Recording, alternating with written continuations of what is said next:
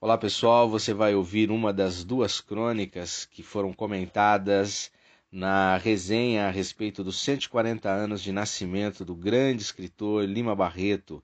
Uma das crônicas é A Polícia Suburbana e a outra crônica é A Lei. Uh, ambas foram publicadas em períodos muito próximos a Polícia Suburbana em 1914 e alguns dias depois, dez dias depois, foi publicada a lei. Sejam bem-vindos sempre com seus ouvidos atentos aqui ao Spotify da Agência de Notícias das Favelas.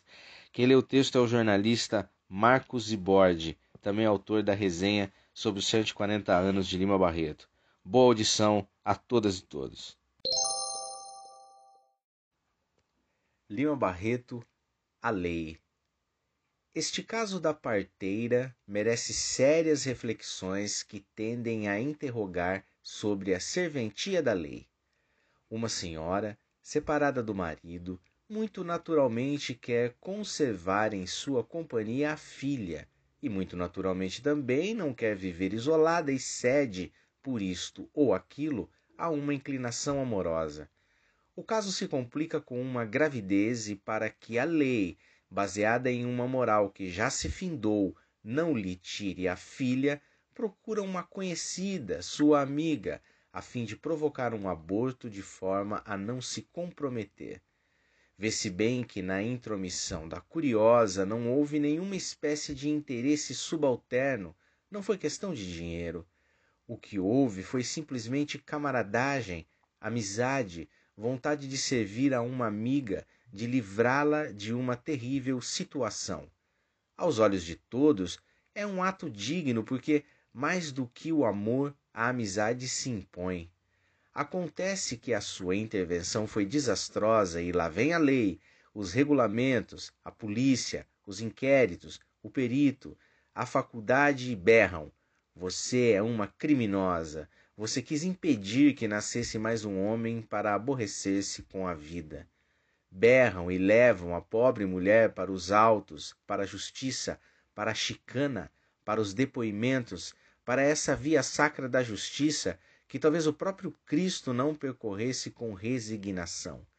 A parteira, mulher humilde, temerosa das leis, que não conhecia, amedrontada com a prisão, onde nunca esperava parar, mata-se. Reflitamos agora. Não é estúpida a lei que, para proteger uma vida provável, sacrifica duas?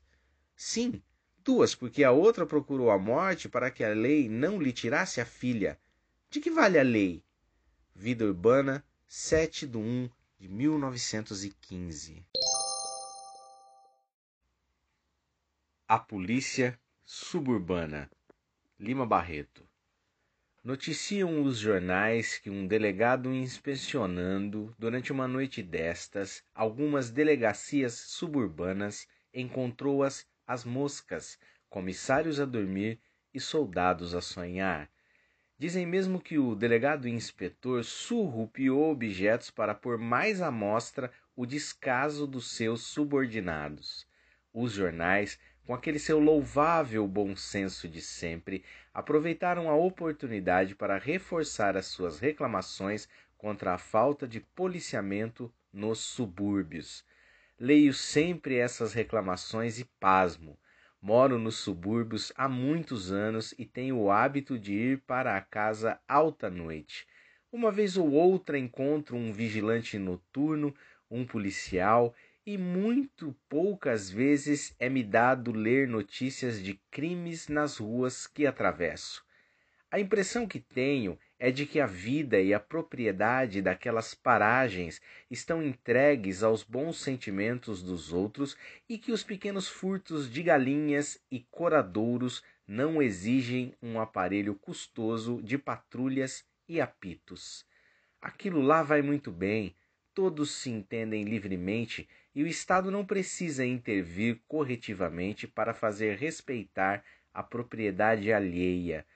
Penso mesmo que, se as coisas não se passassem assim, os vigilantes, obrigados a mostrar serviço, procurariam meios e modos de efetuar detenções e os notívagos, como eu, ou os pobres diabos que lá procuram dormida, seriam incomodados com pouco proveito para a lei e para o Estado. Os policiais suburbanos têm toda a razão, devem continuar a dormir. Eles, aos poucos, graças ao calejamento do ofício, se convenceram de que a polícia é inútil. Ainda bem. Vida Urbana, 28 de 12 de 1914.